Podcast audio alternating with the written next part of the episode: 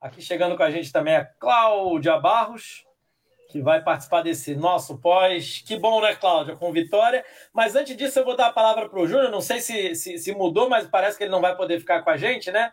Então vou deixar ele fazer a análise dele. Diga, Júnior. Eu vou. Eu, não, não, eu mudei aqui porque eu tinha um, mas eu antecipei meu compromisso. Posso ficar aí com vocês. Ah, maravilha. Então tá ótimo.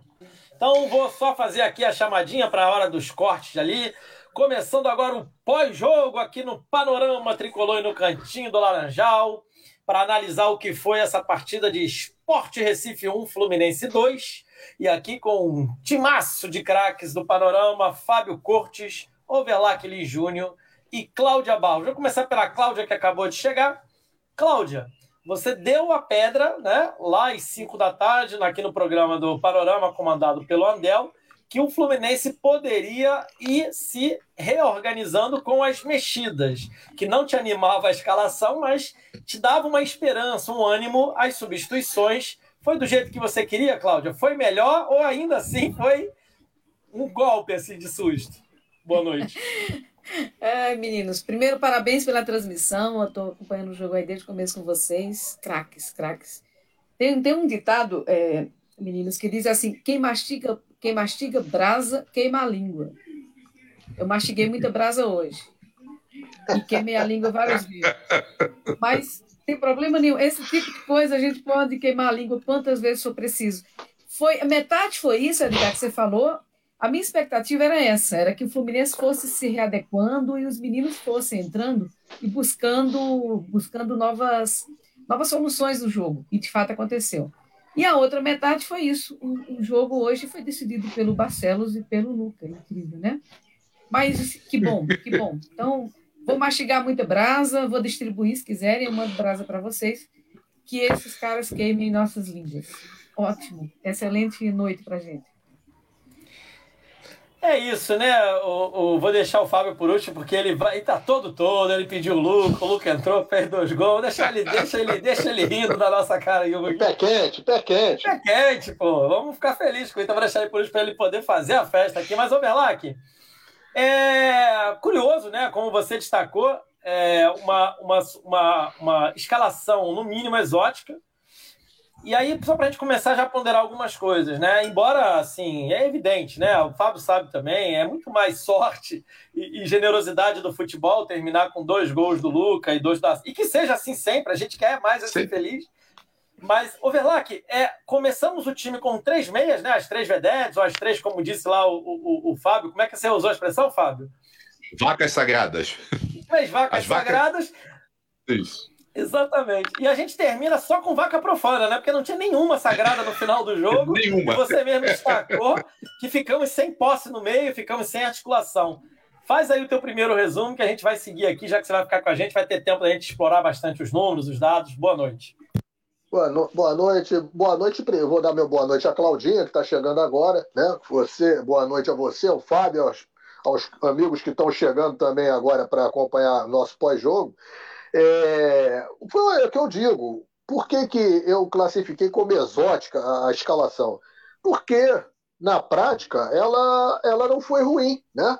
Nós vimos um Fluminense. Aliás, eu vou me atrever aqui a falar uma coisa, pode ser até que eu venha me convencer do contrário, alguém, mas desde a chegada de Roger Machado ao Fluminense, para mim, foi a melhor atuação de um jogo inteiro do Fluminense. Eu não me recordo que o Fluminense teve jogos aí que jogou bem 15 minutos finais, 20 minutos finais, 15 minutos iniciais, mas os 90, os, vamos lá, 100 minutos do Fluminense hoje foram bons.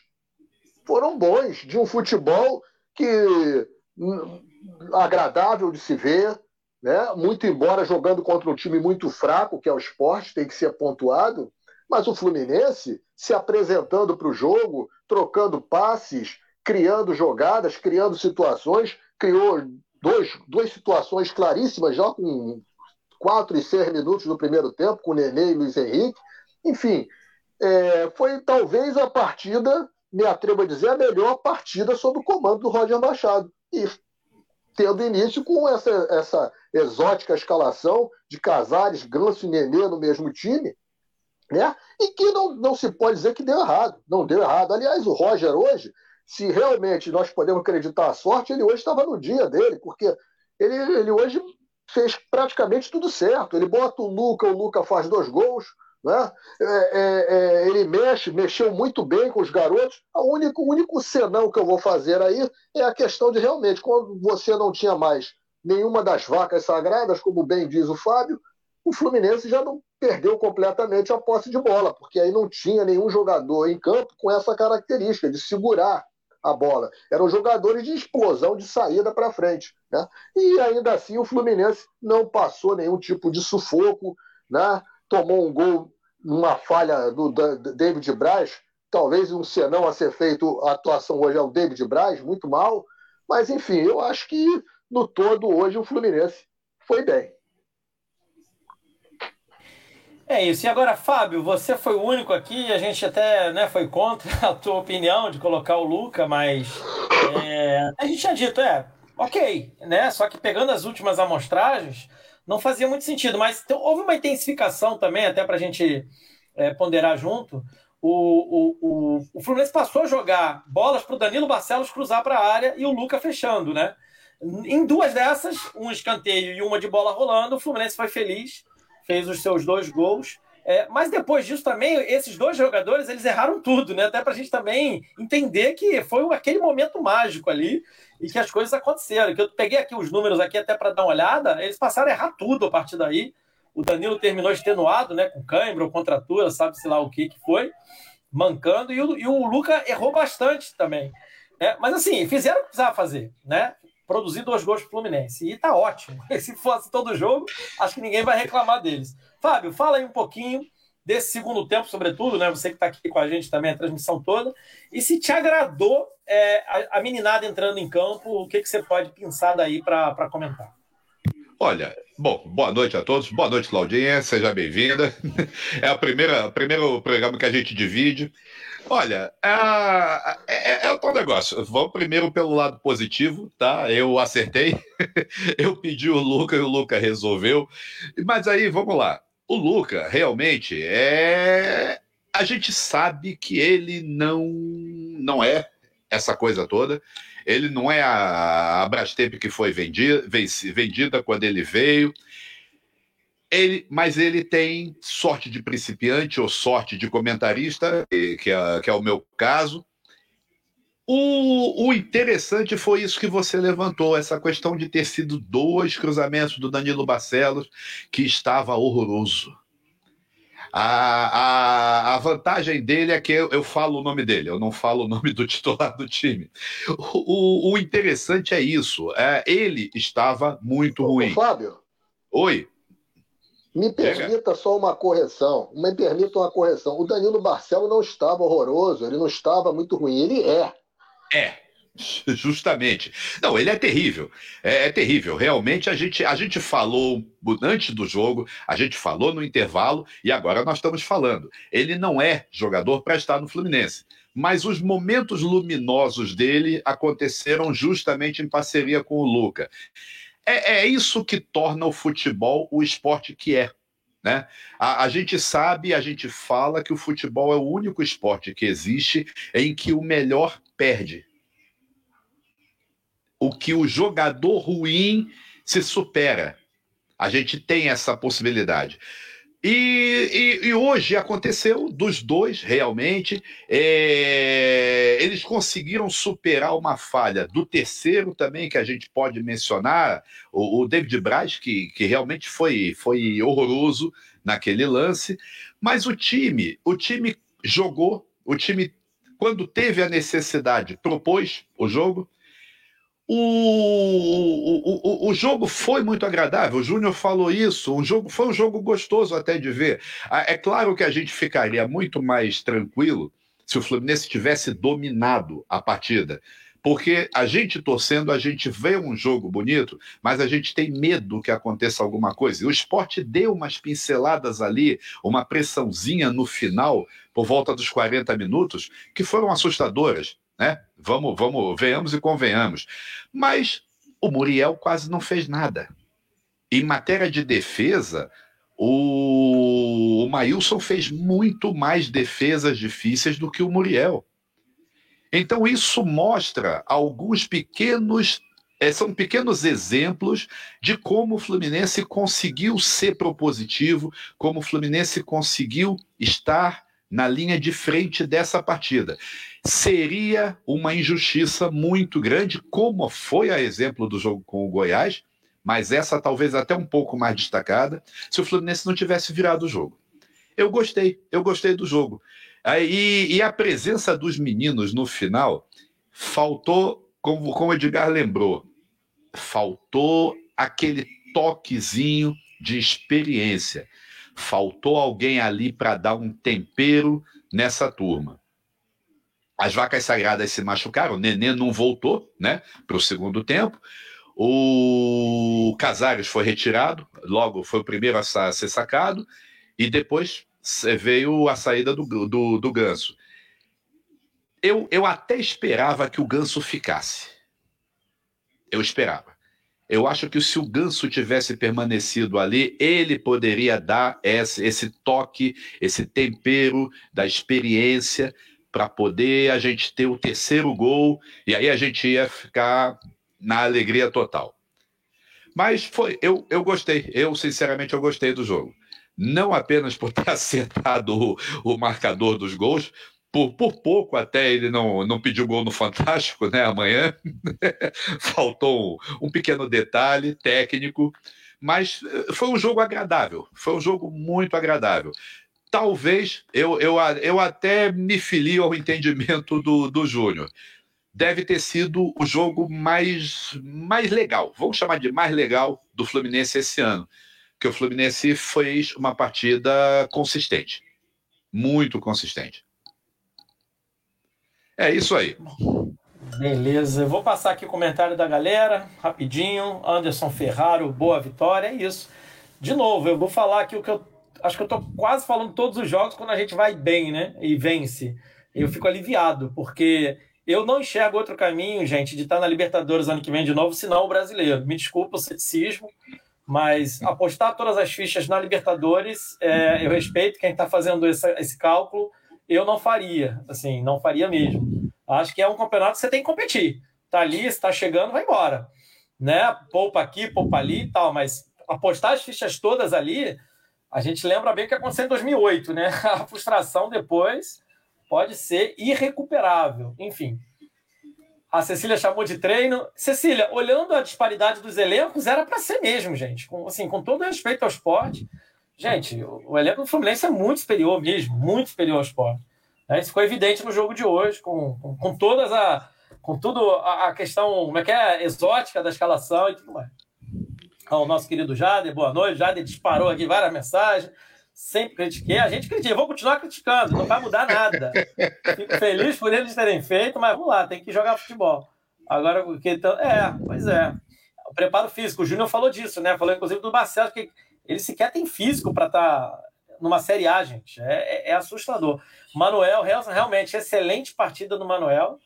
A gente, quando, zagueiro, quando a gente não precisa falar muito o nome dele, é sinal de que ou, ou, ou o time não está sofrendo, ou ele está dando conta do recado, né? É mais ou menos assim.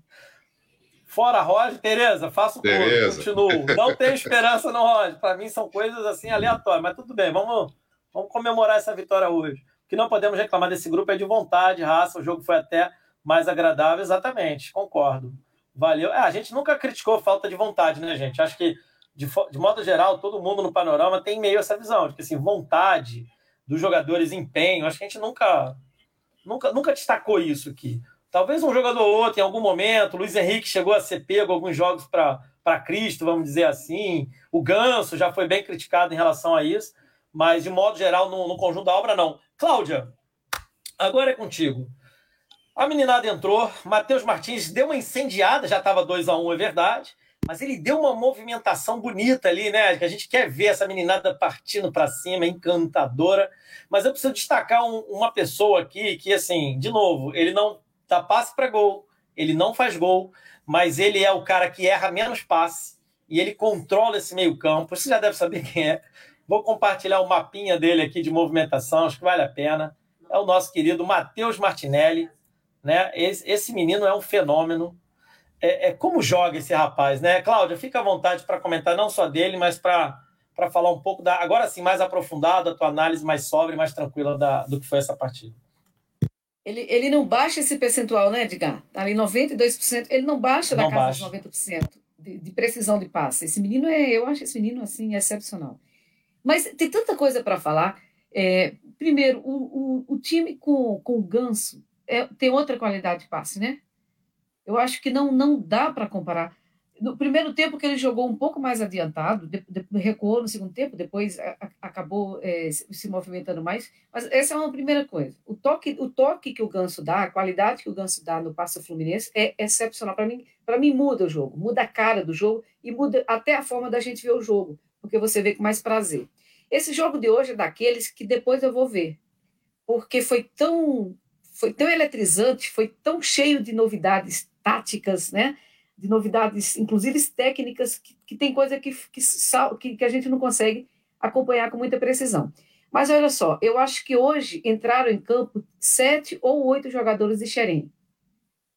Eu, eu, eu, fiz uma conta rápida, eu, eu achei sete, talvez eu, eu esteja equivocada, deve ter até mais. A gente vem conversando há muito tempo sobre a necessidade de, de entrar de forma paulatina os meninos da base, da sequência de jogo e da credibilidade que os meninos precisam para resultado em campo. O Luiz Henrique cresceu muito nos últimos jogos. Com certeza, o Luiz Henrique tem sido trabalhado, inclusive psicologicamente, para render em campo. Ele está sem medo, ele está arriscando, ele está mais audacioso, mais ousado nos passes, nos dribles, na, na, né, nas investidas que ele dá, coisa que ele não fazia pelo menos há três, quatro jogos atrás. Então ele já mudou e mudou com ele a cara do Fluminense. Né? Isso é muito nítido no, nos últimos tempos e vem numa crescente. É, Martinelli dispensa comentários, é isso que você está dizendo. Eu, eu acho esse menino hoje uma peça fundamental.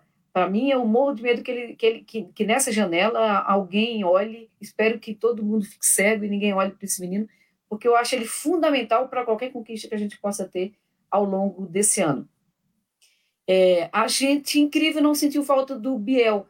Só para dizer que, como a gente tem jogador para repor, e como a gente tem jogador para repor em casa. Né? Outro dia, vocês já falaram várias vezes, o que seria do Fluminense se não fosse essa. Se a gente, tá, se a gente tem minimamente uma, uma possibilidade de olhar no horizonte, é muito em função dessa base que a gente, que a gente forma. É, quando começou o jogo, eu eu estava ali assistindo e eu pensando assim, o Fluminense entrou com dois jogadores a menos. E eu falava, por isso que eu comecei falando aquela frase que quem mastiga brasa queima a língua. E eu falava exatamente de, de Luca, eu pensava, né, de Luca e, e Danilo Barcelos. Porque eu acho o Danilo Barcelos um jogador horroroso. E eu pensei, o Fluminense entrou com nove em campo. Né? Por ironia, e que bom que o futebol é isso, que bom que o futebol tem essas ironias e, e essas, esses achados que são únicos, assim, dificilmente você vai repetir. Sei, vamos ver aí. Eu não quero, eu não quero pagar para ver, mas dificilmente a gente vai repetir uma noite que a gente tenha dois gols do Fluminense com passe do Danilo Barcelos e, e com gol do Luca. Mas que bom que isso aconteceu hoje. Mas tem, uma, tem outra coisa. Do outro lado tem o esporte. E que bom que o esporte tem Everaldo, né, gente? Everaldo não acertou nada. Né? Que bom que. Né? Que bom que, que, que, que o esporte está com o André ali na frente. Incrível, realmente assim. O problema é do esporte, Clube Recife, mas é um time absolutamente desfigurado. Então, muito do que a gente rendeu também é derivado da, da, da falta de atuação do outro, do, outro, do outro time. E eu não estou desmerecendo em absoluto. O que eu estou dizendo é o seguinte: a gente vem pedindo muito ousadia do Roger. A gente vem pedindo muito trocas mais, mais, é, mais é, modernas, inclusive, menos conservadoras. E hoje, de alguma forma, elas foram feitas. Ainda que seja para poupar o que seria a equipe titular, as vacas sagradas para terça-feira, elas foram feitas, essas mudanças foram feitas. Né? E elas surtiram efeito. O que falta, ao meu ver, é treinar essas opções, mas treinar mesmo, para que a gente não, ela não seja um desafogo num dia em que você precisa poupar jogador, mas que elas sejam, sejam possibilidades em vários jogos dos quais, e vários campeonatos quais a gente participa. E aí eu lembrei muito da conversa do, do, do Júnior, ele sempre fala, essa discussão, a gente tem elenco ou não tem elenco? Né? A gente tem time, a gente tem dois times ou só tem um time ou um time e meio? Eu não sei exatamente o que a gente tem, mas foi muito interessante ver toda todo esse arsenal, né, todas essas possibilidades que o Fluminense criou hoje, pensando nessa possibilidade da gente expandir o time de futebol que o Fluminense tem para jogar em três competições. Agora, eu tem muita tem muita armação tática que eu confesso que eu fiquei confusa. Eu preciso rever para entender exatamente o que aconteceu. O que aconteceu foi que a gente virou o jogo, ganhou o jogo, botou um monte de menino em campo e, e vai ter uma noite feliz. E mais do que isso, eu acho que cria esperança aí para os momentos futuros. Mas eu, foi isso, Edgar. Eu acertei, eu tinha botado esse placar, para mim o Fluminense ia ganhar de 2 a 1 um. é, Acho que Muriel, enfim, acho que teve uma chance, o gol e mais uma única chance, não comprometeu, mas não é definitivamente nosso goleiro, né? Eu acho que isso está isso tá muito claro. E que bom que a nossa zaga também não, não é essa, né? Acho que o Manuel não comprometeu, mas o David Braz comprometeu sim. Eu acho que todos os comentários mostram né, a infantilidade do. do é, da, como é que o Lin chamou? Subir igual um borboleta, acho que foi isso que ele falou, né? Subiu igual um todo, né, todo aberto, todo. Parecia todo, uma borboleta. Parecia uma, parecia uma borboleta. E por fim, a gente teve o prazer de ver não só o Danilo Martins, mas o João Neto em campo. João Neto entrou com uma vontade também, não teve tempo, mas entrou com uma vontade. Então, assim, eu termino a noite com muita esperança de futuro. Espero que a gente saiba, saiba trabalhar com o que a gente tem em mãos. Gente, gol da Argentina. Já? Oh, Já. 1 a Quem? 0. Quem? Ah, não vi, eu só vi Não a viu. conclusão da jogada. Mas É isso, foi uma pra- bola pra- que quicou. Para alegria das da metade dos brasileiros, né, que tá torcendo pra Argentina. Tristeza da outra metade. Nossa, você sabe esse tema rapidinho, já que, você- já, que, já que a gente até falou, o Mauro me perguntou na transmissão.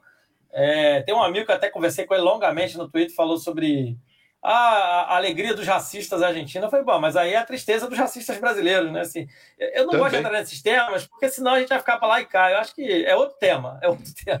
Mas vem cá, eu vou pegar o Overlack agora, Overlack. Você e eu tínhamos até fechado questão ali no intervalo. Se a gente fosse o Roger, teria colocado o João Neto, né? Você vê como é o futebol. Mas não é, não é só isso que eu quero falar com você, não. Eu quero já a, a, alguns detalhes, assim, pensar alguns detalhes de hoje para pensar em terça-feira. O Nenê retirado, nitidamente, porque ele vai jogar terça-feira. Não sei se titular, né? Ou seja, já, já são as deixas que o Roger vai nos dando. O Caio Paulista sequer veio para o jogo hoje. E é um cara jovem, que tem força física, nitidamente muito claro que ele vai ter que ser o trunfo terça-feira, né? Assim, isso é- eu tô raciocinando dessa forma, tá, Velar? Quero ouvir você também. Mas assim, são, são, são coisas que aparecem, né? O Biel é a mesma coisa, ou- seja, o jogo vai ser focado nos auxiliares de lateral, Caio e Biel, é o que eu tô imaginando. Tanto que eles nem vieram, nem viajaram, né? Ficaram realmente descansando. E aí também os nossos laterais é, titulares, o Samuel, o Egídio, a, a dupla de zaga, mas o Lucas Claro veio pro jogo, por exemplo, estava lá no banco. Se desse algum, algum pepino, ele iria entrar seguramente. Matheus Ferraz, acredito eu, que veio para passear e fazer figuração. Pensando agora já um pouco nisso, é, ainda no jogo de hoje, é, essa, essa coisa de poupar alguns jogadores para o jogo de terça e precisando fazer o resultado como a gente precisou hoje, não foi um risco muito grande, não. Eu estou perguntando isso porque se hoje a gente não tivesse vencido a partida, a gente estaria falando aí de colar na zona de rebaixamento, né, Alvelar? Como é que fica essa, essa divisão, assim? Não tenha dúvida. Eu venho alertando sobre isso, que o Fluminense vem com uma campanha. O Fluminense consegue hoje, eh, faz seu 11 primeiro jogo, né? 11 primeira rodada. O Fluminense tem quatro vitórias. Né? O Fluminense tem quatro vitórias apenas. É, o Fluminense, se eu não me engano, perdeu. teve- nós temos uma, uma derrota ou duas, e o resto, duas derrotas e o resto é tudo empate. Então, é- é- campeonato de empate é um, é um campeonato perigosíssimo. Tem campeonato de empate é campeonato para brigar para não cair. Eu vim alertando sobre isso. Então, é, é, a importância dos dois dos, dos- da vitória no Fla-Flu, da vitória hoje, e, e o quão terrível foi aquele empate contra o Ceará na- na- no meio de semana, por conta disso. Porque nós vamos entrar agora no- numa fase, o Edgar, é claro que o, o- a Taça Libertadores é, é menina dos olhos de todo qualquer torcedor do Fluminense. Porque se nós formos aí pegar o Fluminense do. do se nós é, fizermos aquela, aquela amostragem, né? Antiquadra, na minha opinião, do, dos 12 grandes clubes do futebol brasileiro, o Fluminense é o único que não possui o título é, de peso né, internacional. É, é, então isso, isso mexe, isso machuca o torcedor do Fluminense, isso incomoda. Então, o olhar que se tem para uma taça Libertadores, ainda mais depois daquele trauma de, de, de 98, né, de, de 98, de 2008, é, é, é real.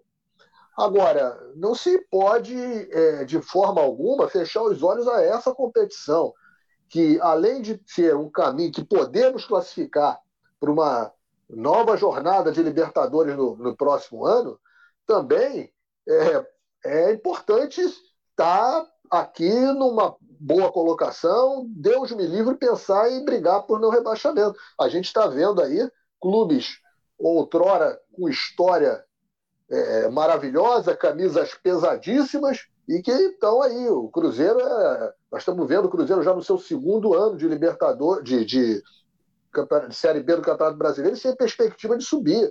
O Botafogo numa luta em glória, o Vasco a mesma coisa, né? Porque o clube gigante, quando cai hoje em dia para a Série B, ele, ele continua com, com despesas de clube gigante e com receitas de clube pequeno. E, e, e, isso é uma conta que não fecha e não vai fechar. Né? Essa equação não vai fechar. Então, é, é, é nós temos, tem que ter toda a atenção com o Campeonato Brasileiro. Então foi importantíssima essa, essa vitória. E os sinais que nos foram dados pela escalação, pelas substituições com relação ao que nós vamos ter pela frente terça-feira, você está corretíssimo. A substituição do Nenê no intervalo, que o Roger é um outro fato marcante do jogo de hoje, foi a primeira vez que eu vi o Roger fazer alteração no intervalo. Né? Ele sempre faz depois dos 20 minutos do segundo tempo, e ele hoje mexeu no intervalo né? E no, o Nenê não estava contundido nem estava tão mal assim. E o Nenê foi substituído. Uma sinalização óbvia e clara de que o Roger tem o Nenê aí em conta para o jogo de terça-feira, né? se não para começar jogando, pelo menos para ser uma das primeiras opções de alteração dele. Né? Então, então eu acho que é por aí o caminho. Eu acho, eu acho que ah, o fato dele ter utilizado os garotos também em número tão grande pela primeira vez é importante porque ele pode ver esses garotos fora do, do, do treino. Porque treino é treino, jogo é jogo. O Didi já falava isso e é verdade, é a realidade. Né? E ver que esses garotos podem sim ser úteis, podem ser, ser úteis e vão ser, porque o Fluminense não tem elenco, é, e aí eu não estou falando nem de qualidade agora, estou falando de quantidade, né? Para disputar três competições. Aliás, não é só o Fluminense, você tirando aí o Palmeiras, hoje no futebol brasileiro, e o Atlético Mineiro, e o Flamengo está tendo muita perda aí, já também, mas ainda se encaixa nisso. Ninguém tem elenco para disputar três competições de forma simultânea sem, sem sofrimento. Então nós vamos, em algum momento, precisar usar essa garotada assim. Então, eu acho que essas sinalizações aí para terça-feira, é, é, num, num jogo que o Fluminense precisa fazer resultado para trazer o jogo de volta com mais tranquilidade aqui para o Rio de Janeiro. Perfeito, eu já estou meio que linkando com o jogo de terça, estão percebendo, para também liberar vocês ver a Copa América, que os amigos também devem estar doidos para ver. Fábio, então já estou dando esse corridão, e aí eu já estou, percebe, já estou movimentando para terça-feira, para a gente não deixar de comentar isso daí. Então o jogo de hoje, assim, só para a gente passar uma régua final também, tem um detalhezinho, né? Interessante para a gente, assim, um, um dos detalhes para a gente pensar aí. Os meninos entraram com o placar virado né? Diferente do jogo contra o Atlético Paranaense, que a vaca já tinha ido para o brejo, e aí muita gente, eu fui um dos que criticou muito o Roger, porque eu não, eu, eu não vou aceitar nunca se os meninos terem a primeira chance de jogar no profissional se jogar num jogo daquele. Aquilo para mim foi, foi até covardia do treinador. Foi covardia. Né? Então, assim, o jogo de hoje não. Já tinha virado o jogo. E, assim, contra um adversário muito mais fraco, né? Mesmo que o nosso time reserva, é um adversário muito mais fraco. E, os, e, e o Matheus Martins, então, jogou, parecia que estava super à vontade. O Neto também só não recebeu bola porque ele é mais de área mesmo, então Aí o Fluminense já estava no momento de já não acionar tanto a área, né? Estava mais jogando ali meio que fora, finalizações fora da área que aconteceram, o próprio Matheus Martins. E aí, mas eu quero puxar, o detalhe que eu queria puxar, além disso, é o Wellington, com a saída do Ganso, passou a ser esse meia que queria chutar de fora. Teve até um lance que ele quase trombou com o Luiz Henrique ali. Isso é. não é também esse, essa, sabe? O Wellington ficou mais tempo do que deveria nesse jogo, né? Ou não? Ah, e até para responder o Jade, que perguntou aqui rapidinho, que eu já vou tentando passar, porque da próxima rodada já é a final, para a gente ficar livre. Ó, quantos passes? O Wellington não errou muito passe já, por incrível que pareça. Ele errou três. Mas sabe, eu estava pesquisando quando você perguntou, enquanto os amigos falavam. Esses três que ele errou são os que ele tentou passar para frente. Entende? Os outros que ele acertou, que são 48, são todos para trás ou para alguém que estava ali do ladinho dele. Ou é. seja, aí também a gente teria que debulhar esses dados. Fábio, é, esse panorama geral da molecada entrar numa condição muito mais confortável e do Wellington ter ficado aí porque até o final do jogo. É, olha, o, o Wellington, é, sei lá, vamos, vamos entrar naqueles mistérios insondáveis que a gente não consegue entender por que que acontece. Eu, eu, eu particularmente, eu, eu, eu não entendia sequer a contratação dele. Então, para mim, a presença dele em campo é a chance de ter menos um, como bem lembrou a Cláudia. Ele é sempre um possível menos um. A presença dele, felizmente, hoje não atrapalhou, e não atrapalhou pela, pelo, pela inoperância do esporte. Né? O esporte permitiu que o Wellington ficasse até o final. Para mim, foi isso.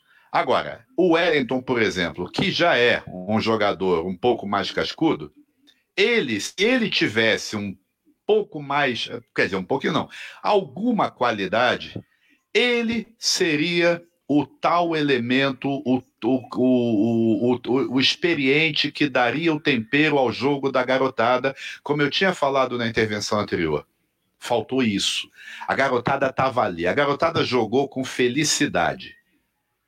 A gente tinha a certeza. Aliás, uma coisa que a gente tem que observar: os jogadores eles são, eles estão com uma aparência muito é, rígida, muito nervosa, tensa demais em campo.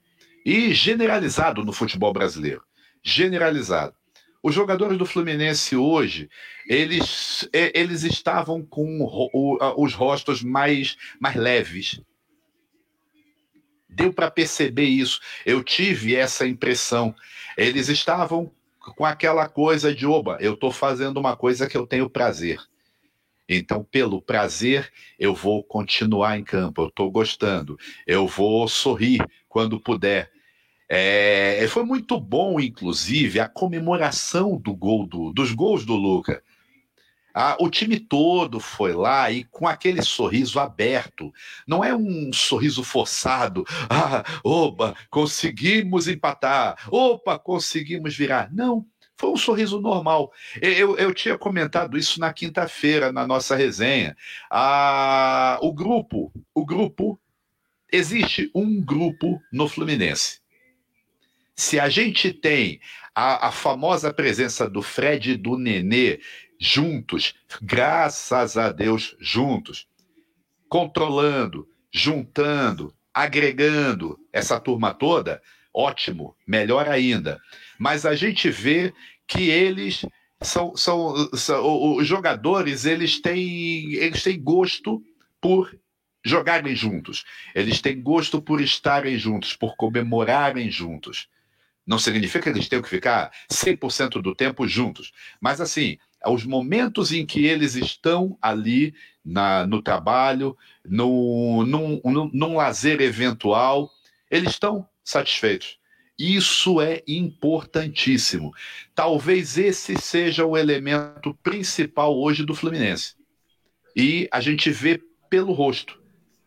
Pelo rosto de cada um deles. Eles não demonstram aquela raiva, aquela tensão, aquela coisa toda que a gente tem até medo.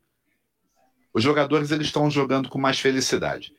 E aí entra a garotada, a garotada tá feliz, a garotada tá se sentindo valorizada por ter chance, né? Porque quantos aí estão saindo por diversos e diversos motivos, né? Botando o cifrão no lugar desses S's todos que eu falei. E, e, e, são, e acabam mostrando para os outros a dificuldade que é. Poxa, esse meu amigo aqui, que era esse Bambambam, Bam, Bam, o rei da, do tabuleiro da baiana, da, da cocada, ele não teve chance nenhuma. Será que eu vou ter? Será que tem algum empresário que está de olho em mim? Não. Eles, felizmente, eles conseguiram a chance e estão aproveitando essa chance. Hoje foi um jogo de aproveitar. O adversário, como bem lembrou Claudinha, o adversário é fraco. Nós temos que lembrar uma coisa: nós jogamos com um time basicamente reserva. Titular nesse time, Martinelli, Luiz Henrique e Nenê. São os três titulares. Nós entramos com oito jogadores que não são titulares, dos quais a gente tira o Manuel e o Calegari, é, tira, coloca o Casares que tem entrado bastante. Mas, gente, nós estávamos com o time reserva e nem assim o esporte conseguiu ser preponderante. Vamos fazer essa ressalva. Mas vamos, vamos nos elogiar. Vamos. A gente merece. Os meninos merecem. Os meninos entraram muito bem. O Nenê, quando esteve em campo, esteve bem. O Casares esteve bem. O Ganso esteve bem. E, e, o, e o, o, Danilo Barcelos, que a gente não gosta dele, a gente reconhece. O Danilo Barcelos, a gente reconhece a fraqueza dele. Ele teve dois momentos de mágica lucidez para fazer os dois passos mágica lucidez. O Luca estava no lugar certo, na hora certa, na condição certa para fazer os dois gols. Gente, precisa, a gente precisa disso também. Não é possível que a gente só olhe os adversários, o adversário faz isso, o adversário faz aquilo, o adversário faz não sei o que lá. Gente, vamos olhar o nosso lado. Foi muito bom, foi muito gostoso ver o jogo hoje. E a gente tem, hoje a gente pode ter certeza de que se esse time, essa, essa garotada, ela não for toda jogada na bacia das almas, para ver o quanto se, se tira para empresário A, empresário B, empresário C, empresário amigo. Se, se não acontecer uma desgraça dessas, a gente vai ter um time que vai conseguir, tendo um ou outro mais experiente para dar uma temperada, tá? A gente vai ter elenco para mais alguns anos. Nós vamos ter. E o jogo foi um prazer, foi uma felicidade a gente ter assistido esse jogo. Um jogo muito gostoso, jogo muito gostoso de ver. Eu, eu é saio tranquilo. Dessa noite eu saio tranquilo. Diga, Júnior. Diga, Júnior. Não, importantíssima essa fala do, do Fábio sobre a questão do, do ambiente e é, algumas pessoas é, ligadas aí aos jogadores, principalmente a garotada, já têm me passado isso, que o ambiente é muito bom entre eles.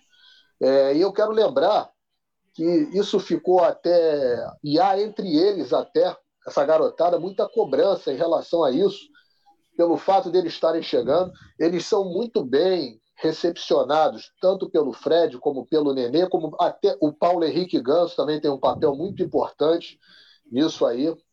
O Fluminense tem alguns jogadores que são realmente desses mais veteranos, que são considerados aí o, o tipo paisões dessa garotada, é, até para cortar um pouco porque é, é normal essa garotada, quando sobe, subir com. Porque eles, eles fazem muito sucesso cedo nas categorias de baixo e chegam lá na, na, na hora de chegar em cima, chegam com uma certa banca. Né?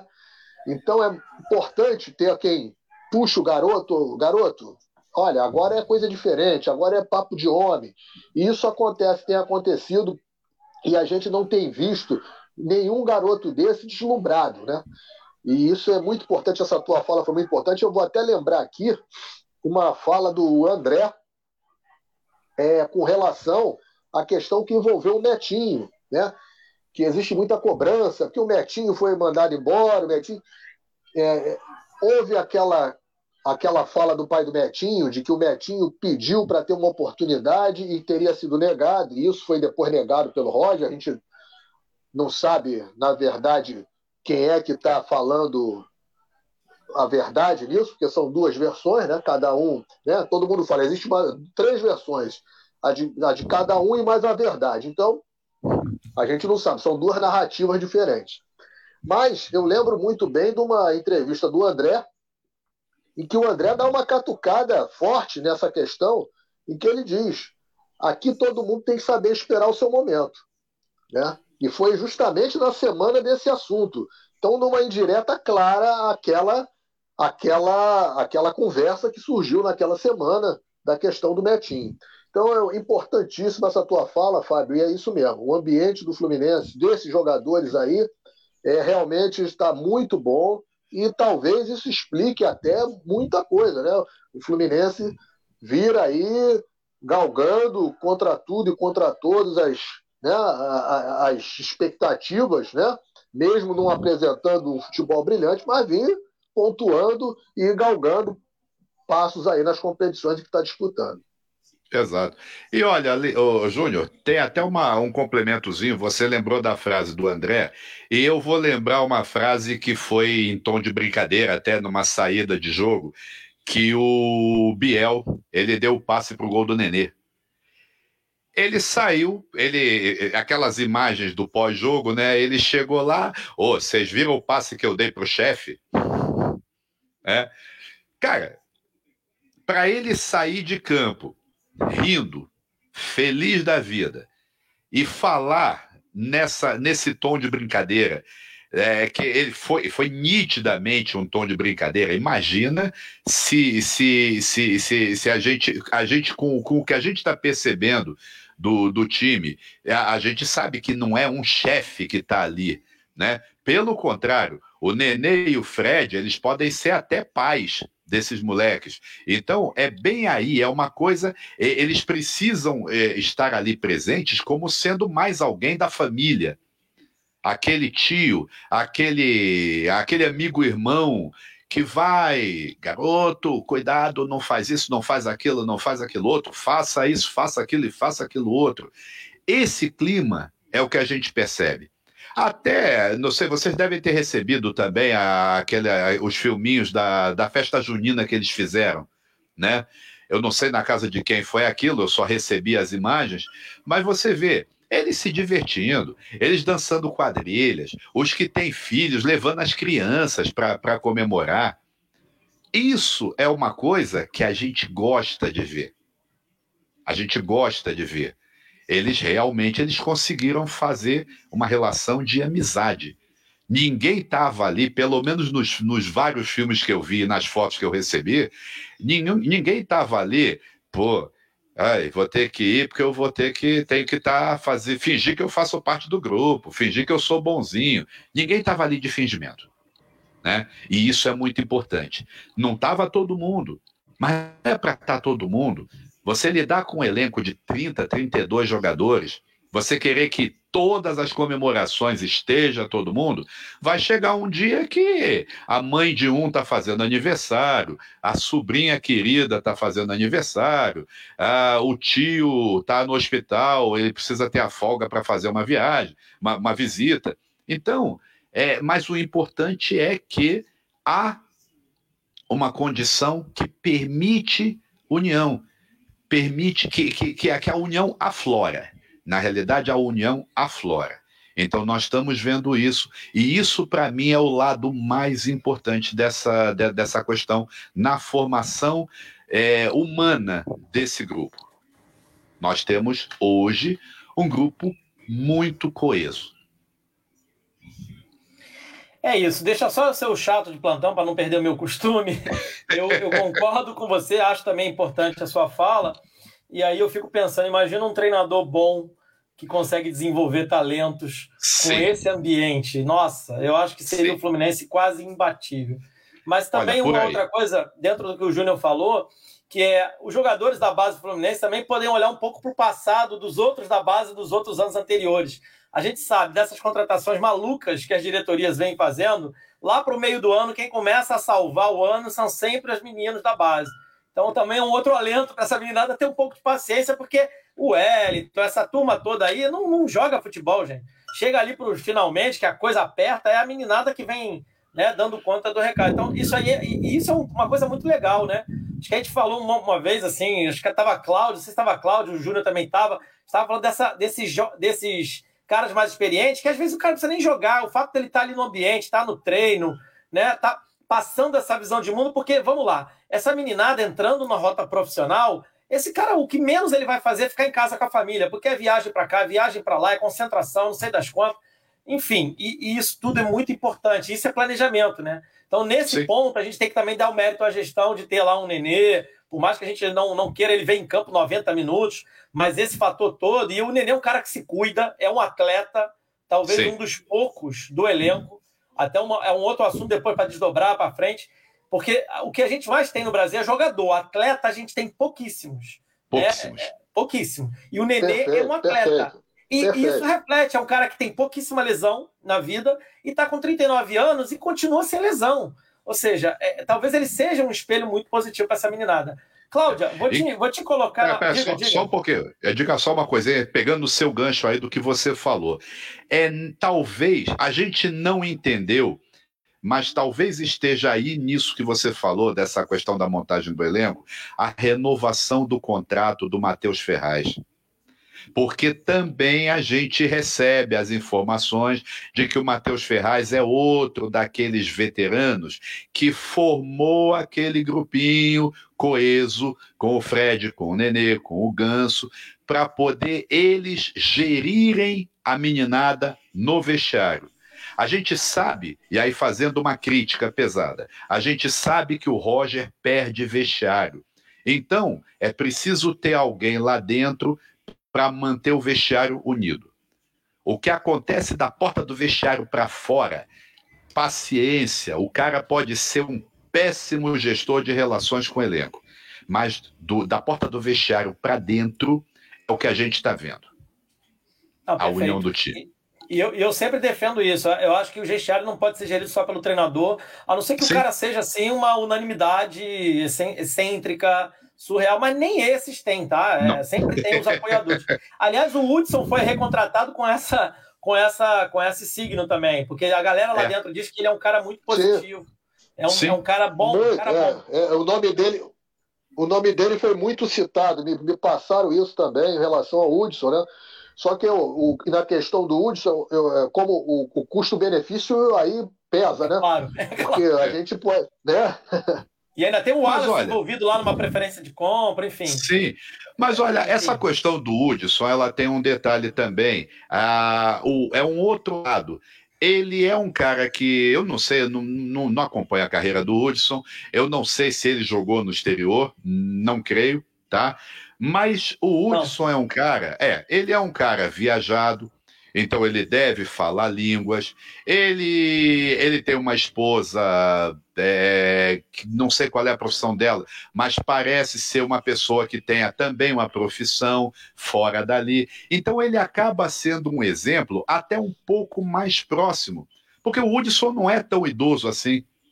Ele não, é, ele não é essa, não tem essa idade toda, tem 32, não, ele está na média, ele está na média é. da, da galera média da idade, que é 33. Isso. E, mas isso então que você está falando. É isso, porque ele tem também uma carreira muito, digamos assim, linear.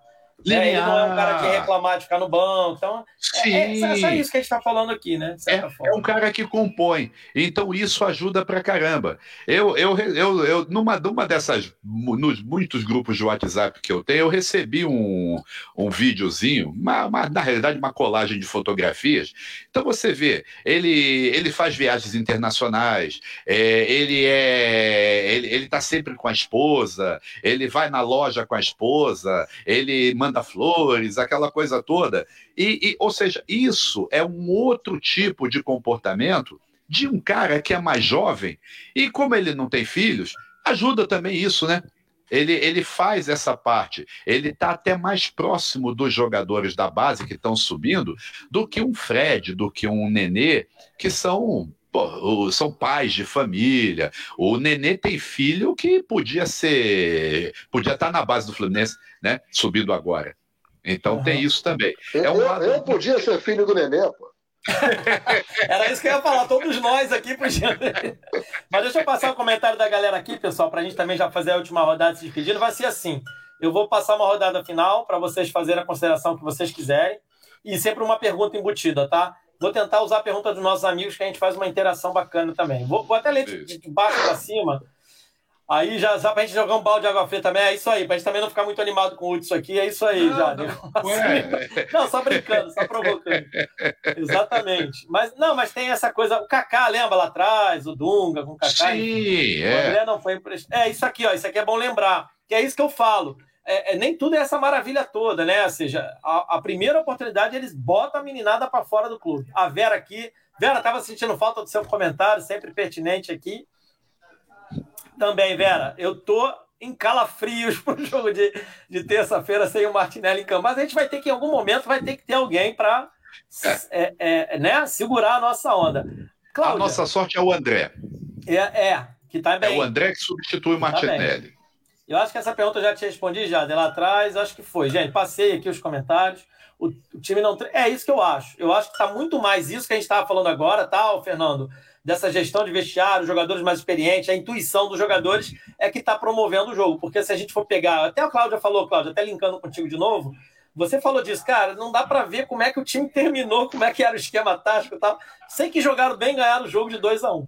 Cláudia, é isso, a gente não tem conseguido enxergar um padrão. Mas a gente teve ali talvez 15 minutos de padrão, né? Que foi bola no, no Danilo e cruzamento para a área. Já foi alguma coisa já saiu dois gols. Você vê que não precisa muito, às vezes. Futebol a gente complica tanto e às vezes não precisa. Cláudia, agora sim, tua consideração final, fica à vontade, fale quanto você quiser. Mas a pergunta que eu te quero é: com que roupa, Cláudia, terça-feira contra o Celta tem? Ah, não vou falar muito não, que daqui a pouco começa o segundo tempo aí do, do outro jogo. Vocês, estão, vocês já estão há 3 horas e 20 minutos, gente, no, no ar e falando, né? Segundo a nossa contagem. Mas eu, eu, eu queria lembrar uma coisa. É, a gente já criticou muito aqui, muito, muito, muito, é, esses jogadores medalhões, né? Esses jogadores caros e que estão no Fluminense. Mas o problema não são esses jogadores estarem no Fluminense. O problema muitas vezes foi a falta de oportunidade é, para os jogadores da base do Fluminense, porque os medalhões, ou, como, é, ou as vacas. Vacas, vacas, vacas sagradas. Vacas sagradas. É. Ou, ou, as vacas sagradas sempre entrarem em, detrimento da base. Eu acho que sempre foi essa discussão. Né? Nunca foi a importância de você mesclar. Até porque a gente perdeu, já falei isso desde a semana, desde a quinta, a gente não perdeu o Fred só. A gente perdeu um líder. Então a gente está falando desse papel de alguém, quando a gente sabe, quando a gente pensa em conjunto, quando a gente pensa numa, numa, numa coletividade, o papel do líder é fundamental, para o bem ou para o mal. O líder leva um grupo à derrocada ou o líder leva um grupo à vitória, né? Às vezes o líder leva um grupo à, à, à histeria coletiva, às vezes o líder leva um grupo a uma, uma espécie de depressão coletiva. Então, assim, depende muito de quem, de quem você está à, à, frente disso. E quando a gente fala desses jogadores, vocês estavam falando do Hudson, o Hudson é o bom garoto, né? o bom menino, né? o, é, o, é, o, é, o, é o cara bom garoto, tudo que você descreveu é desse, é desse jogador. Mas assim, eu, eu acho que o que está acontecendo nos últimos jogos, e, e, eu acho que as informações chegam ao Roger, vocês devem saber melhor do que eu, as informações chegam a, ao Fluminense. Por que, que a torcida estava pedindo tanto algumas mudanças? Por que, que a torcida estava pedindo que o Nenê não jogasse 90 minutos. Que o Nenê pudesse jogar 30, 35, desculpa, é, 45, 50 minutos, 55 minutos e pudesse ser substituído. Por que, que a torcida estava tava pedindo que essa substituição não fosse feita sempre é, como ele vinha fazendo, às vezes, com o próprio Wellington, como ele fez? Por que, que a torcida pedia tantas coisas e fazia tantas críticas? Porque achava que essa, essa recomposição poderia ser feita com, com meninos da base ou de uma forma muito mais interessante, inteligente, diferente, enfim, e muitas vezes mais ousada. Eu acho que, que a gente está falando desse, dessas possibilidades. O que vocês falaram, está todo mundo feliz, vocês estão super felizes. Vocês estão no pique do jogo aí, sim, vocês, estão reverberando a, a, felicidade do jogo e da vitória. Mas o que a gente está dizendo é que é possível é, é, ligar, ter roupas diferentes eventos diferentes. A prova foi isso. A gente vem provando isso há três jogos. E o que a gente tem para terça-feira é um outro jogo. Mas é um outro jogo, me desculpa o erro, eu espero não, não ser injusta com o que eu vou falar, mas é um time muito mediano. É, é, um, é um time que tem uma zaga muito comprometedora. Né? O, o, no próprio campeonato deles, eu, eu acho que o Cerro tem saldo de gol, já levou, fez, acho que fez, eu estava vendo esses dias, fez 24 gols, levou 22. Então, leva, leva gol em todos os jogos, praticamente todos os jogos. Né? É um time que não tem, realmente, eu acho, é, não é páreo para o Fluminense. Agora, com que, com, com, que time a gente vai para campo terça-feira? Né? É, o que, que a gente vai aproveitar desse jogo de hoje? A gente vai voltar para um esquema arcaico que a gente estava quatro, cinco, seis jogos atrás? Ou a gente vai aproveitar o que a gente fez nos últimos dois jogos em termos de inovação, né? em termos de novidade, sobretudo em novidade tática? Essa é a grande pergunta. Eu espero que, novamente, o Roger tenha é, vontade de, de fazer as mesclas necessárias, né? aproveitando esses, o Nenê vai jogar, evidentemente, mas o problema não é esse, ninguém está discutindo isso. O problema é em que momento e quanto tempo joga. E quão comprometedor a, o, o Fluminense fica no meio de campo emperrado, pesado e comprometendo pessoas como Iago, como Biel, às vezes como Martinelli, que não conseguem render, porque ficam presos na marcação para suportar, né, muitas vezes, um, jogador que não rende tanto nos 90 minutos. Eu acho que é isso. Eu espero que a gente vá muito bem vestida, Edgar. Espero que a gente vá. Para mim, o Fluminense ganha de 1 a 0 lá. E a gente vai estar junto para transmitir esse jogo. Queria já fazer minhas despedidas, até para não cansar mais vocês. E agradecer novamente o convite e dizer que a gente vai ter uma, uma noite feliz. Eu espero que termine mais feliz ainda, dependendo do resultado daqui a pouco. Perfeito, Cláudia. É, Júnior, o Joader comentou, eu estava com uma pergunta semelhante para fazer, mas aí é bom que eu pego o comentário dele, que eu queria interagir com a galera. É, ele falou assim: engraçado, vi algumas jogadas. Será que as jogadas são da época da base? E aí eu quero te perguntar, que a gente viu algumas movimentações de jogadores que jogam junto na base, principalmente o João Neto e Matheus Martins ali no final, com o Martinelli participando, chegando junto para a festa com eles, embora não jogaram na mesma categoria, e se conhece, se veem todo dia, se viam todo dia, estavam sempre juntos. É um pouco disso, né? Esse entrosamento quase natural que eles trazem da vivência de Fluminense desde a da canteira, né? Como dizem aí os nossos irmãos. É, foi possível ver isso também, né, Júnior? Isso também pode ser um trunfo. Isso eu queria linkar com a Cláudia falou. São as várias roupas do nosso guarda-roupa tricolor, né? A gente pode ir com roupa diferente. O próprio Roger admitiu que não estava treinando variação, mas parece que desde essa fala dele, que já faz. Foi antes do Fla-Flu, né? Depois daquela 4 a 1 para o Atlético Paranaense, acho que ele está tentando. Não sei se está dando para ver, mas as, as, as, mudanças, até pegando a gente de surpresa, quem joga titular e tal, começou a, a movimentar nesse sentido, né, Júnior? O que, que você acha? Não, não tenha dúvida que é, aproximação, é, os, os, garotos se conhecem, eles têm um, um, estilo de jogo né, que trazem lá da, da, da base, e isso facilita. Agora, hoje, é, nós vimos algumas jogadas também, antes da entrada da garotada, que foram ressaltadas porque nós tínhamos uma qualidade de, de passe também dentro do campo superior ao que normalmente nós temos. Nós tínhamos Nenê, Paulo Henrique Gans e Casares juntos. Né? Então, é, é, é diferente. Eles não têm a vitalidade do Caio Paulista, mas suprem isso na técnica. Né? Então você vê, você, você pode ver algumas coisas. O, o, futebol do Luiz Henrique hoje, a participação do Luiz Henrique hoje, é, é eu não vi os números ainda, mas é, é muito mais efetiva, muito maior do que nos jogos anteriores. Por quê? Porque ele hoje ele tinha uma aproximação para uma troca de passe, para uma colocação de bola mais certeira, né? Então tudo isso influencia. E quando a garotada entrou, eles já entram. O Martinelli você viu o Martinelli fazendo orientação com o Matheus Martins, porque eles se conhecem, eles sabem, né? Em algum momento, porque o Fluminense tem um trabalho de base que, embora as categorias sejam por anos ímpares, né? Sub-15, sub-17, mas o Fluminense, há alguns anos, passou a adotar a, a, o trabalho que é feito pelo Santos. Estão me ouvindo? Oh, sim, sim, sim. Estava botando é, na tela aí o que você o pediu. Fluminense ó, passou... Do... Ah, tá. Isso. O Fluminense passou a usar, usar a metodologia que o Santos usa há muito tempo, que é mesclar também as, as, os anos pares. Então, o Fluminense hoje, por exemplo, disputa a Copa Rio. O, o Sub-15 do Fluminense está jogando a, a, Copa Rio. O Sub-16 estava disputando a outra competição. Enfim, o Fluminense tem as, as, os anos pares que ele utiliza muito. Então, é, se mesclam muito, acabam se mesclando muito, acabam se esbarrando. Alguns mais mais jovens com outros mais antigos em alguma dessas categorias, em algum desses torneios. E naturalmente se conhecem, sabem o estilo, a maneira, a hora de enfiar uma bola, como vai correr. Então, isso tudo tem uma, uma, uma influência muito grande. E isso tudo, o treinador que no fute no calendário brasileiro não tem tempo para treinar, ele precisa ter uma retaguarda aí de técnicos das categorias de base, de auxiliares técnicos fazendo essa observação para estar tá orientando eles a hora até de relacionar um jogador, de substituir. Isso é a importância de ter uma equipe forte fora do campo, né? Gerindo, tá aí. Quer deixar suas considerações finais já? Foi?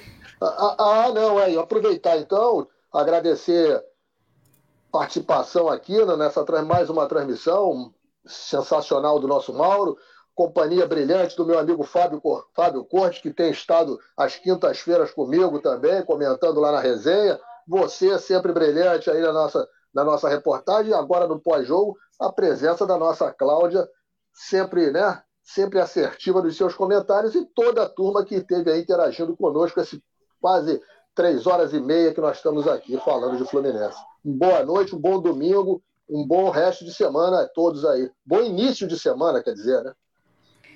Exatamente. É isso. Agora, Fábio, sua consideração final e uma pergunta. Eu vou aproveitar até a, a, a interação do nosso amigo, mas eu, eu, quero fazer outra. Mas se você quiser comentar isso, já que você falou do Luca e a gente ainda está. É. Hoje a gente vai te dar esse crédito aí, essa moral. Você foi pé quente na nossa transmissão. Primeiro, já te agradecendo por você ter estreado aqui nos comentários. A Cláudia estreia terça-feira com a gente.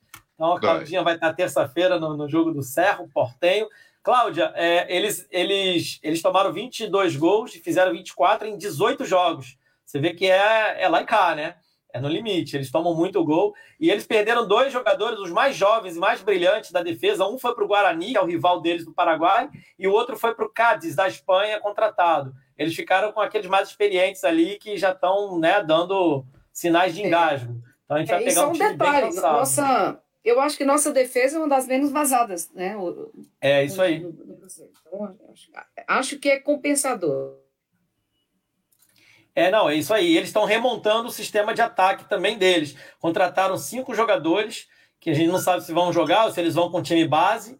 Enfim, eles estão se remontando. Eles fizeram um amistoso, vão, fizeram mais um ontem né? Eu não, não consegui informação, porque no Paraguai é difícil, a gente cata jornal do Paraguai, Ô, publica só no final de Edgar, semana. Diga, diga. Eles, eles perderam um jogador perderam. de meio, perderam de meio, que é um, um jogador importante no esquema deles, estava servindo a seleção paraguaia na Copa América e teve uma contusão muscular e está fora dos dois jogos, é o que parece.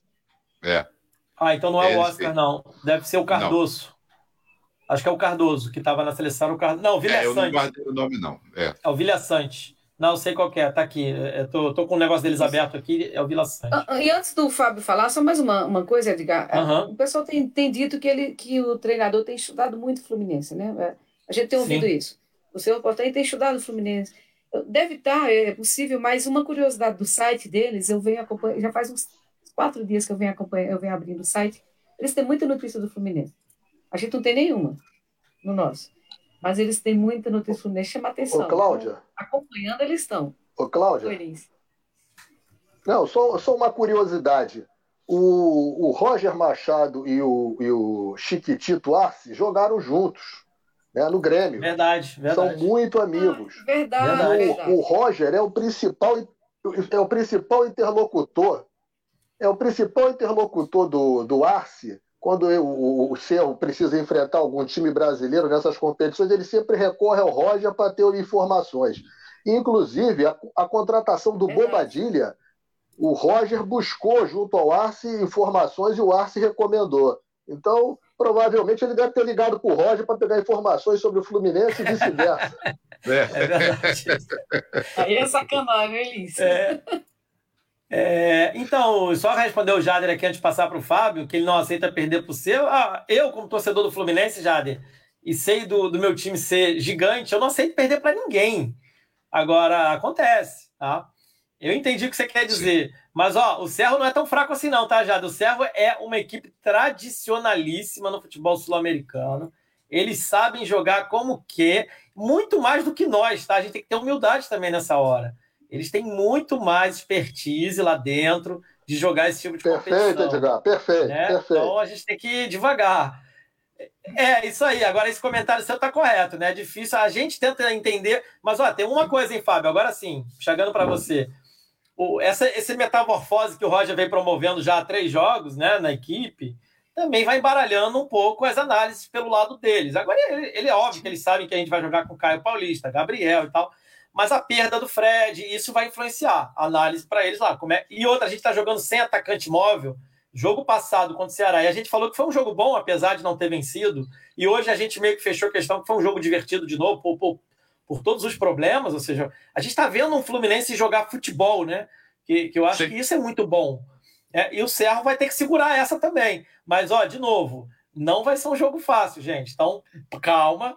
Né? Eu acho que a gente é superior, olhando o elenco, olhando jogador a jogador, né? Mas o Serra é uma equipe, cara, muito tradicional. Fábio, de novo, agora sim, para fechar, agradecendo você aqui, pé quente. Foi muito legal ter você aqui com a gente.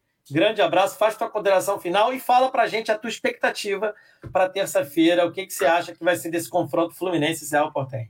Bom, Diga, primeiro, obrigado pelo convite. Pode contar comigo. Um prazer estar com a Cláudia. Pela primeira vez também que a gente divide bancada. O Júnior já é velho conhecido, já a gente já começa, já faz as nossas tabelinhas virtuais com, com bastante, bastante habilidade. Olha, Deixa eu só. Eu vi, eu estava vendo as, as, os comentários que você fazia. Eu queria responder, acho que dois que, que acabaram pegando dados da minha, da, da, do meu comentário a respeito do Hudson. Gente, eu não defendo o Hudson não no time. É, é, o Fernando. Fernando foi um. Flores, livros, CDs, bombons para as mulheres. É, é também o Jader. Gente, eu não estou defendendo o Hudson no time, tá? É, a, o, o, comentário que eu estava fazendo era em relação à harmonia do elenco. E isso nós precisamos, tá? Nenhum time é campeão se o elenco é desarmônico.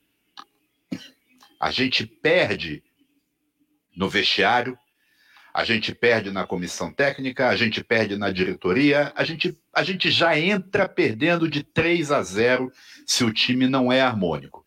O meu comentário foi em relação à harmonia que a gente precisa ter do elenco.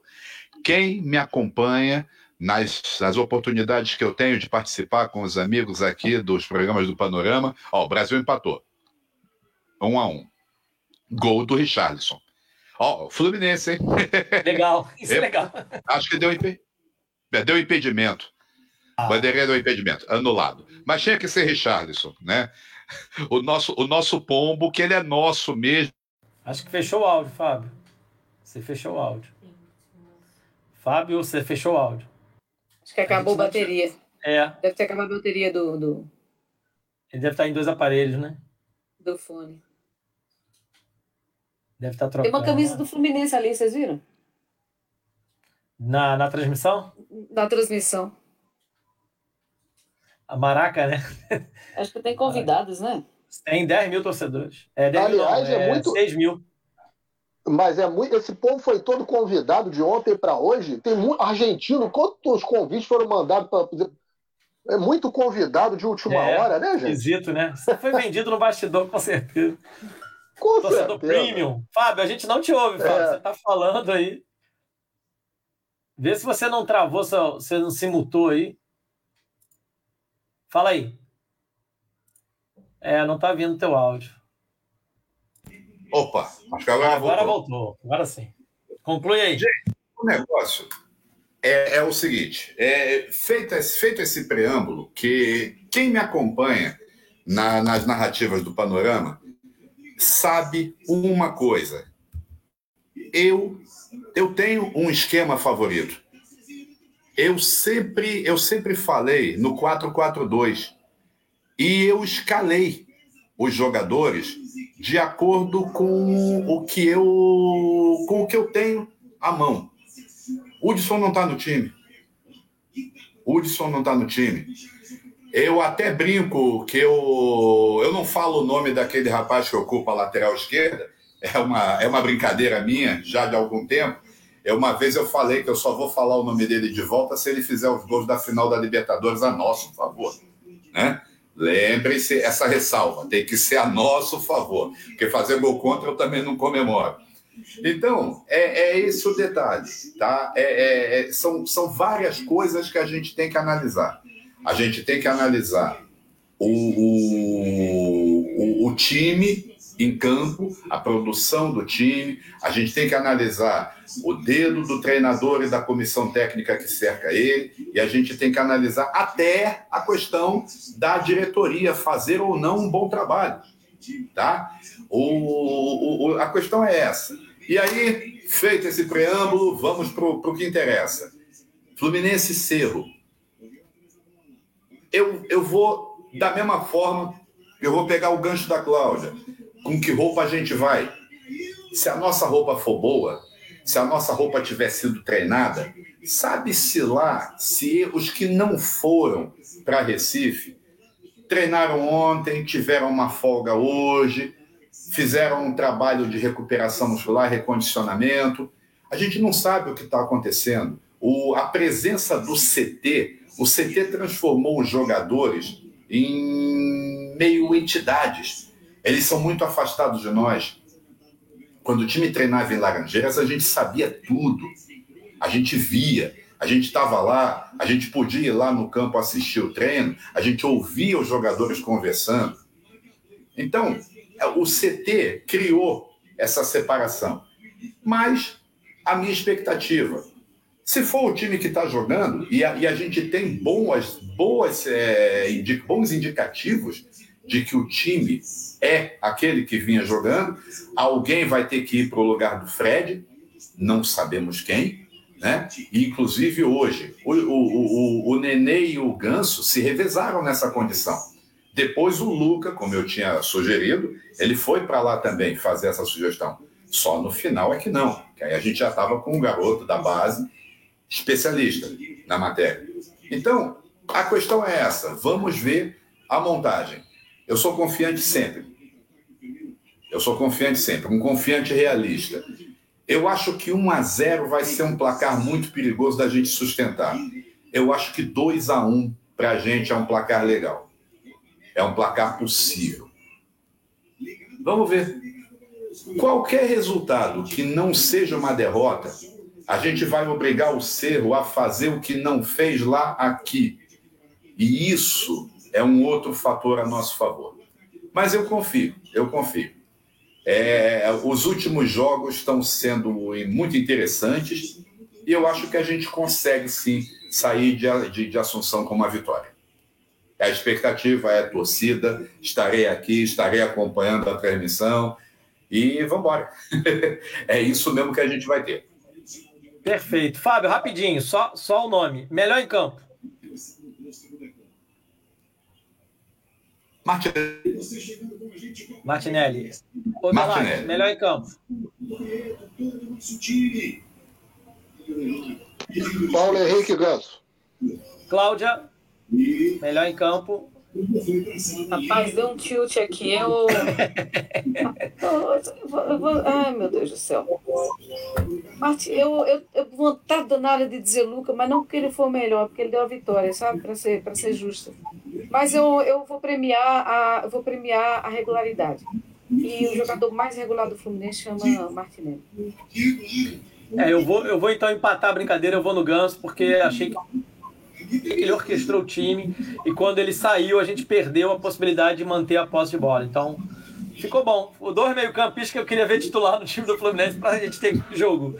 Gente, obrigado. Terminem de ver a Copa América. Bom final de sábado. Que bom que o Fluminense não tirou nossa alegria desse final de semana. Bom Exato. domingo, bom final de Eurocopa amanhã também. Terça-feira a gente se vê. Para todo mundo. Beijão. Saudações tricolor. Boa noite. Vacina já, voto online, empurra que ele cai. Vai, Valeu, Brasil. gente. Um abraço. Exatamente.